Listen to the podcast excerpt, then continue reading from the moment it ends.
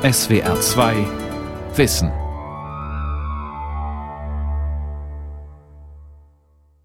Nachbergbau umfasst alle Bergbauzweige und das ist egal, was für ein Produkt das ist. Das kann Kohle sein, das kann Braunkohle sein, das kann Öl und Gas sein, das kann aber auch Steine Erden sein. Irgendwann schließt jedes Bergwerk. Was kommt danach? Diese Frage treibt den Geologen Tobias Rudolph um. Ob ehemalige Steinkohlengruben im Ruhrgebiet und Saarland, ob der noch aktive Braunkohletagebau im Rheinland, in der Lausitz oder im mitteldeutschen Revier oder Afrikas Diamantenminen. Der Nachbergbau sucht neue Verwendung für alte Gruben und schützt vor gefährlichen Hinterlassenschaften. Das darf nicht mehr passieren. Und was man machen muss, das muss gemacht werden. Die Gesellschaft will das nicht mehr. Das war zu schlimm, um vergessen zu werden. Die Katastrophe von Brumadinho erbost die Bergbauprofessorin Ana Luisa Marquez Ayras da Silva von der Universität Sao Paulo. Im Januar 2019 brach der Damm einer brasilianischen Eisenerzgrube. Eine Flut von Schlamm, giftiges Erbe des Bergbaus, tötete über 270 Menschen. Ein drastisches Versagen des Nachbergbaus. Was aus stillgelegten Bergwerken wird. Von Wolfgang Streitbürger. Wenn eine Zeche schließt, wie hier, sind 5000 Arbeitsplätze eigentlich erstmal futsch. Jetzt kann man darüber weinen oder die Chance eines Neuanfangs darin verstehen. Ich glaube, dass gute Neuanfänge immer mit den alten Strukturen, mit der Geschichte, mit den Menschen etwas zu tun haben müssen und insofern gewinnen dann diese Gebäude wieder an Bedeutung. Bernd Lose führt eine Gruppe durch die ehemalige Zeche Ewald in Herten eines der größten Kohlenbergwerke im Ruhrgebiet, in der die Bergleute von 1877 bis 2000 unter Tage schufteten. Zeche, so heißen vor allem im Ruhrgebiet die Steinkohlebergwerke. Lose ist der Projektleiter der Ruhrkohle AG für die Neuentwicklung des Areals. Ein Beispiel für gelungenen Nachbergbau. Jede Zeche hat eigentlich immer eine Art Visitenkarte. Und die Visitenkarte einer Zeche ist oft in den Gebäuden verborgen. Heute ist die Zeche Ewald ein Museum mit Veranstaltungen. Und dieser Lohn- und Lichthalle eine dieser Visitenkarten ist.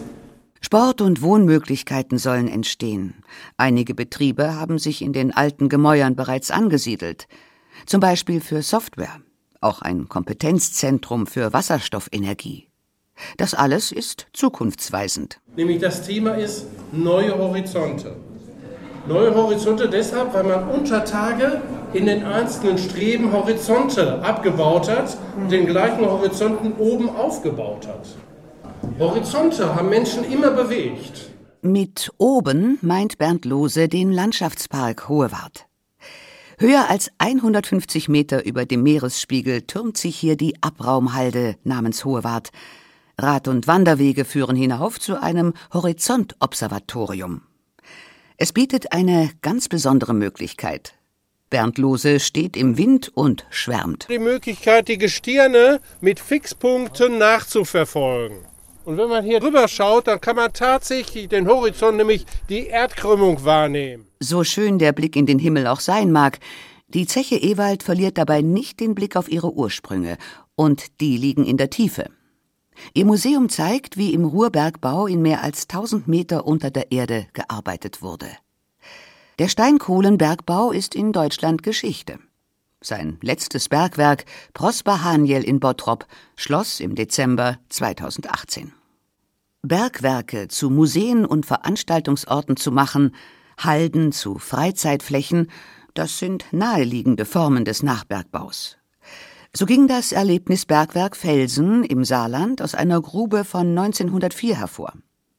Und die Zeche Zollverein in Essen, bis 1986 das größte aller Steinkohlenbergwerke, ist seit 2001 ein Welterbe der UNESCO. Aber so viele Museen, wie es stillgelegte Bergwerke gibt, braucht niemand. Deutschland hat den Ausstieg aus der Kohle beschlossen. Auch viele Braunkohlebergwerke sind bereits geschlossen. Bis spätestens 2038 soll keine Kohle mehr gefördert werden. Die betroffenen Braunkohleregionen in fünf Bundesländern sollen Strukturhilfen erhalten. Ein 40 Milliarden schweres Paket hat die Bundesregierung dazu beschlossen. Wie Bergwerke aller Art stillgelegt werden können und vor allem, worauf dabei geachtet werden muss, erforscht der Geologe Tobias Rudolph. Nachbergbau beschreibt im Grunde die Prozesse, die nach der aktiven Produktion, nach dem aktiven Abbau der Rohstoffe zu bearbeiten sind. Das ist im ersten Anlauf die Sicherung, dann die Sanierung und im weiteren Schritten die Rekultivierung und Revitalisierung der bergbaulich beeinflussten Flächen. Professor Tobias Rudolph leitet das Forschungszentrum für Nachbergbau an der Technischen Hochschule Georg Agricola in Bochum.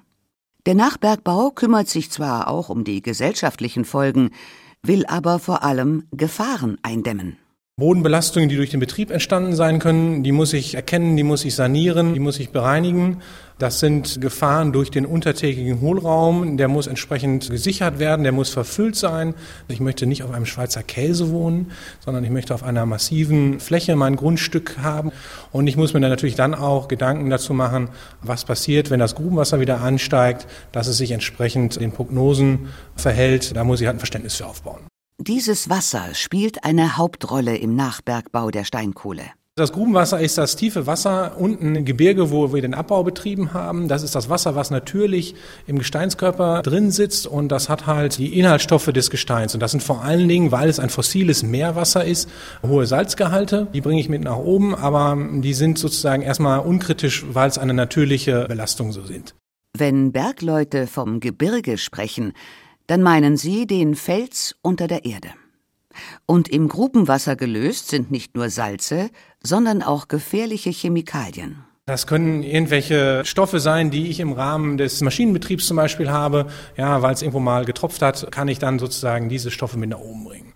Zuständig für das Grubenwasser aus deutschen Steinkohlenbergwerken ist die RAG Stiftung. Sie bearbeitet Bergbaufolgen, die auf ewige Zeiten zu erwarten sind. Deshalb erfüllt die RAG Stiftung sogenannte Ewigkeitsaufgaben. Erstens das Entwässern der durch Bergbau verursachten Absenkungen an der Oberfläche, der Polder. Zweitens die Überwachung des Grundwassers, aus dem Trinkwasser gewonnen wird. Und drittens das Abpumpen eben des Grubenwassers aus der Tiefe in Flüsse, die es dann ins Meer schwemmen in der Grubenwasserleitwarte der Ruhrkohle AG, kurz RAG. Einem hochmodernen Neubau auf dem Gelände der früheren Zeche Pluto in Herne. Hier stehen Deutschlands stillgelegte Steinkohlenbergwerke unter ständiger Überwachung, rund um die Uhr, Tag für Tag. Gelb ist eine Warnung und bei Rot muss man halt eher hinschauen, dann muss nachgeprüft werden, was ist da los.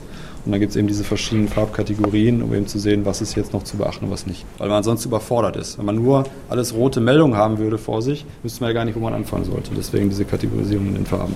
Mark Tetzlaff ist der Chef der Grubenwasserleitwarte. Er und weitere Wartisten, so heißen die Experten im Kontrollraum, blicken konzentriert auf Bildschirme und einen Monitor quer über eine Wand. Sensoren in ehemaligen Steinkohlengruben des Ruhrgebiets, des Saarlands und des Reviers Ibbenbüren melden, ob die Pumpen korrekt laufen oder ob es Probleme gibt. Wir haben für alles Notfallpläne. Also wenn es jetzt wirklich ganz gefährlich wird, wenn wir zum Beispiel einen CO-Anstieg haben, dann wissen wir sofort, okay, dann gibt es Meldeketten, dann werden die richtigen Leute benachrichtigt, dann wird im schlimmsten Fall die Grube geräumt. Alles von hier aus. Grubenwasser flutet stillgelegte Steinkohlenbergwerke innerhalb weniger Jahrzehnte und kann dann zur Gefahr für das Trinkwasser werden. Mit Pumpen genügend Abstand zwischen Grubenwasser und Grundwasser zu halten, kostet jährlich hunderte Millionen Euro. Muss das sein? Könnte man die nicht sparen? Auf keinen Fall. Das tun viele andere Länder. Wir haben hier den Anspruch in Deutschland, das nicht zu tun. Wir überwachen es und bringen es sozusagen eine kontrollierte nächste, letzte Phase rein. Diese letzte Phase bündelt die RAG Stiftung. Sie entstand durch ein Gesetz im Jahr 2007 aus der alten Ruhrkohle AG. Ihr gehören fast zwei Drittel der Evonik Industries AG. Dies ist der sogenannte weiße Teil der alten RAG, der vor allem Chemiewerke umfasst. Die RAG Stiftung muss seit 2019 sämtliche Mittel zur Bewältigung der Ewigkeitslasten des Steinkohlenbergbaus mit ihrem Evonik-Konzern selbst erwirtschaften. Die Stiftung schreibt dazu auf ihrer Internetseite, in den Anfangsjahren werden jährlich rund 300 Millionen Euro, später voraussichtlich weniger zur Verfügung stehen, um die Ewigkeitsaufgaben finanzieren zu können. Daher wird, dank des Stiftungsmodells, der Steuerzahler nicht belastet. Ein Konzept, das allen nützt. Maßgeblich ersonnen hatte diese Konstruktion der 2019 verstorbene RAG-Manager und ehemalige Bundeswirtschaftsminister Werner Müller. Zusammen mit dem Bund, den betroffenen Ländern und Gewerkschaften hatte er diese weltweit einzigartige Regelung für die Ewigkeitslasten des Steinkohlenbergbaus entwickelt. Sie bleibt für die Steuerzahler zumindest so lange ohne weitere Kosten, wie das Stiftungsvermögen ausreicht, der Evonik-Konzern also genügend Gewinne abwirft. Die Bürgerinnen und Bürger haben mit ihren Steuern bereits ihren Teil dazu getan durch die jahrzehntelange staatliche Bezuschussung des Steinkohlenbergbaus bis 2018. Unter dem Dach der RAG Stiftung erfüllt die neue RAG Aktiengesellschaft eine weitere Aufgabe des Nachbergbaus. Sie zahlt für Schäden aus dem ehemaligen Steinkohlenbergbau an Bauwerken an der Oberfläche. Denn der Boden über den ehemaligen Bergwerken ist nicht immer stabil. Wir beschäftigen uns sehr intensiv mit Erdbewegungen. Die versuchen wir durch die verschiedensten Methoden aufzeichnen zu können. Ein sehr schönes Thema ist die Nutzung von Satellitendaten dazu. Ich zeichne sie auf, um ja, sicher zu sein, dass der Boden stabil ist. Besondere Erdbewegungen sind hier im Bereich des Altbergbaus, also das ist sozusagen der vorindustrielle Abbau oberflächennah, wo man selten eine vollständige Dokumentation zu hat. Das muss ich überwachen, dass da keine Einbrüche kommen. Tobias Rudolph ist Spezialist für Geomonitoring. Der Leiter des Forschungszentrums für Nachbergbau an der Technischen Hochschule Georg Agricola in Bochum beobachtet und vermisst Änderungen der Erdoberfläche. Zum Beispiel, wenn sich über einem ehemaligen Bergwerk die Erde senkt, weil alte Stollen einbrechen. Dabei geht es auch um die schiefen Häuser, die in Bergbauregionen bisweilen zu sehen sind. Die Daten geben Veränderungen im Millimeterbereich wieder. Wir haben lange Zeitreihen an Satellitendaten, können die auswerten und kriegen daraus Bodenbewegungen für das Ruhrgebiet zum Beispiel und können dann sagen, pass mal auf, in der Ecke passiert was, lass uns mal hinfahren, lass uns mal gucken, ob das wirklich so ist. Tobias Rudolph würde sich nämlich auf die Satelliten allein nicht verlassen.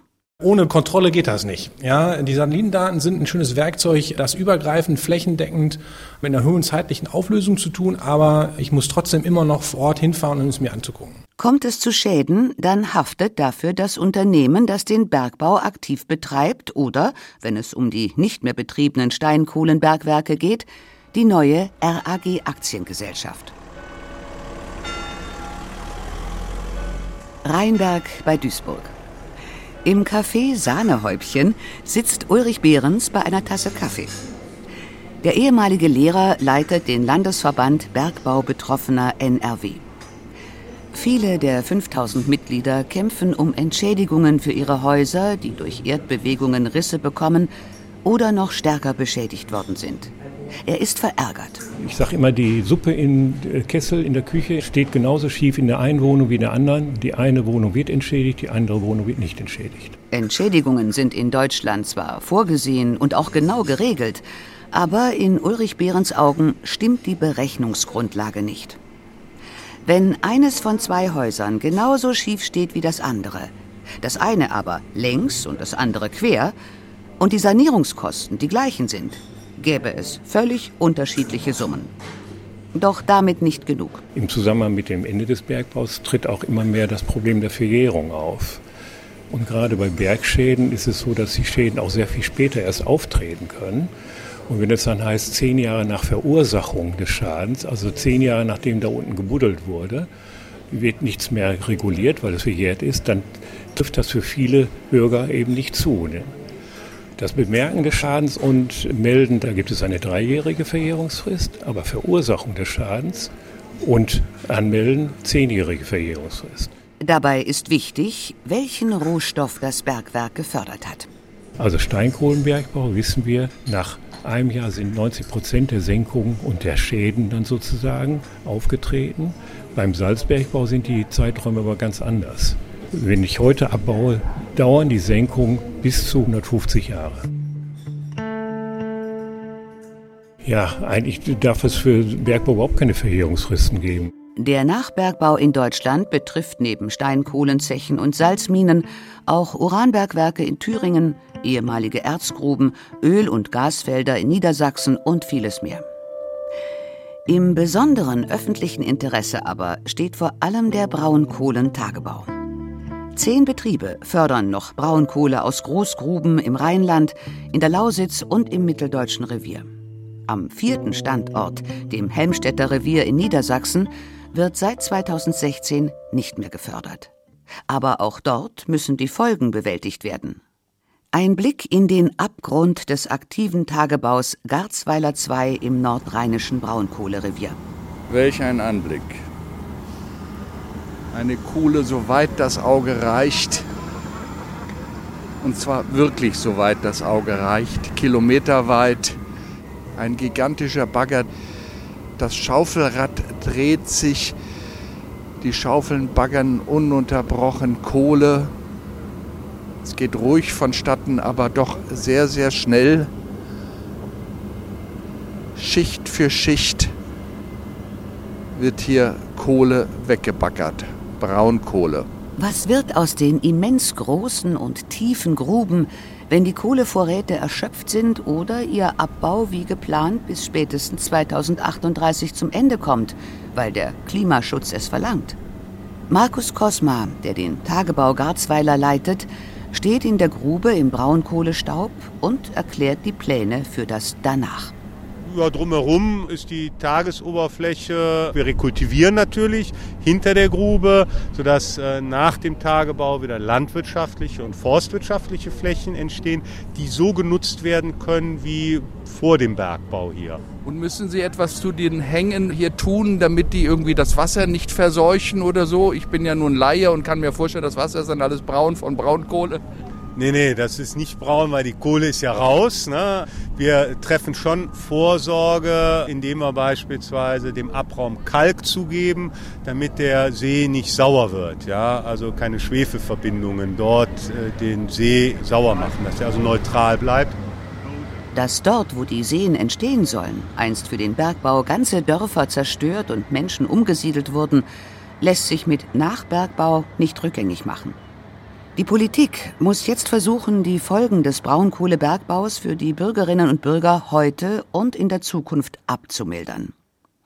Für den Strukturwandel hat die Bundesregierung Milliarden zugesagt. Eine Großaufgabe der Politik. Der Nachbergbau im engeren Sinne aber dreht sich um Absicherung und Nutzung der stillgelegten Gruben. Wer beispielsweise in alten Bergwerken oder Salzstöcken Atommüll, giftige Substanzen oder Bauschutt und Stäube aus Verbrennungsanlagen lagert, muss sorgfältig sein. Erst im November 2019 kam es in der ehemaligen Kaligrube Teutschental in Sachsen-Anhalt zu einer Explosion in 700 Meter Tiefe. Alle 38 Bergleute wurden gerettet. Ladies and Gentlemen, Mehr als 100 Professorinnen und Professoren für Bergbau und Nachbergbau trafen sich im Sommer 2019 an der Technischen Hochschule Georg Agricola in Bochum zur Weltkonferenz der Society of Mining Professors. Sie wollten sich darüber informieren, wie Deutschland den Nachbergbau gestaltet und erzählten von Erfahrungen in ihren Ländern. Wie sich die auf den Nachbergbau vorbereiten, ist höchst unterschiedlich. USA Die Vereinigten Staaten genehmigen neue Bergwerke nur, wenn Pläne für die Wiederherstellung der Natur vorliegen. Der Zustand des Geländes muss nach dem Bergbau besser oder zumindest gleich gut sein wie vorher. Bergbauunternehmen hinterlegen deshalb Kautionen, Bonds, die bis zu ihrer Zweckbestimmung unantastbar sind. Sollte es allerdings zu unerwarteten Umweltproblemen kommen, reichen die Bonds manchmal nicht aus. Die Ökonomin Sakshi Hasuria Anderson nannte ein weiteres Problem des US-amerikanischen Nachbergbaus. Wenn die Genehmigungsbehörden unterfinanziert sind, wie es beispielsweise für die amerikanische Umweltbehörde und andere staatliche Überwachungsorganisationen der Fall ist, dann schwindet ihre Fähigkeit, ihre Arbeit gut zu machen. In der jüngeren Vergangenheit gab es einige solche Fälle. Sakshi Hasuria Anderson berichtete auch, dass es wegen des Geldmangels zunehmend amerikanische Bergbauunternehmen sind, die Gutachten über den eigenen Nachbergbau finanzieren. So seien Interessenkonflikte vorgezeichnet. Australien. Auch für die Bergwerke im trockenen australischen Outback sind Bonds vorgeschrieben, um die Natur wiederherzustellen. Australien, einer der größten Steinkohleproduzenten der Welt, erweitert den Abbau sogar, vorwiegend im Tagebau. Die Bevölkerung fordere von der Politik Umweltmaßnahmen und sei sehr ungeduldig, meinte David Lawrence aus Sydney. So if you fly between Brisbane wenn Sie auf dem Flug von Brisbane nach Sydney links aus dem Fenster schauen, sehen Sie all diese riesigen Gruben, Landschaft, die noch nicht wiederhergestellt ist. Das dauert nämlich 30 bis 50 Jahre. Viele Menschen fordern heute, macht es sofort, aber das ist unmöglich. Wir sprechen über fortschreitende Rekultivierung. Schon während wir die Rohstoffe abbauen, füllen wir andere Teile der Grube, bringen Mutterboden auf und pflanzen neue Wälder an. Das dauert. Die Gesellschaft aber fordert die Sofortrekultivierung, sofortige Ergebnisse. Wir sagen immer, das braucht Zeit. Auch in Australien gehen die Menschen zunehmend für den Klimaschutz auf die Straße. Der Bergbau steht unter kritischer Beobachtung. Kolumbien. Die Kolumbianerin Diana Lechano macht gerade an der RWTH Aachen ihren Doktor und erzählt von den Zuständen im Goldbergbau ihrer Heimat. Gold ist gefährlicher als Kohle wegen des Quecksilbers. Es ist ein riesiges Problem. Ich habe in Antioquia gearbeitet, in der am schlimmsten umweltverseuchten Region Südamerikas. Wegen des Quecksilbers haben die Menschen große gesundheitliche Probleme.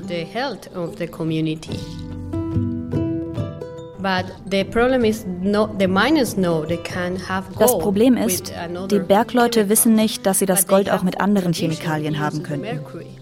Sie folgen einfach den traditionellen Verfahren und wollen nichts ändern. Unser großes Problem ist also Bildung. In Kolumbien gibt es unzählige Kleinstminen. Viele Bergwerke laufen ohne jede Genehmigung. Der Gedanke an Nachbergbau liegt solchen Betrieben fern. Die Regierung müsste und wolle ja eingreifen, sagt Lechano, nur fehle ihr schlicht die Autorität dafür. Die Regierung müsse sich erst einmal sortieren nach 50 Jahren Bürgerkrieg. Because we come from a war for 50 years already and we are try to put the, everything together and try to have a better government. An einen Nachbergbau wie in Deutschland ist in Kolumbien vorerst nicht zu denken.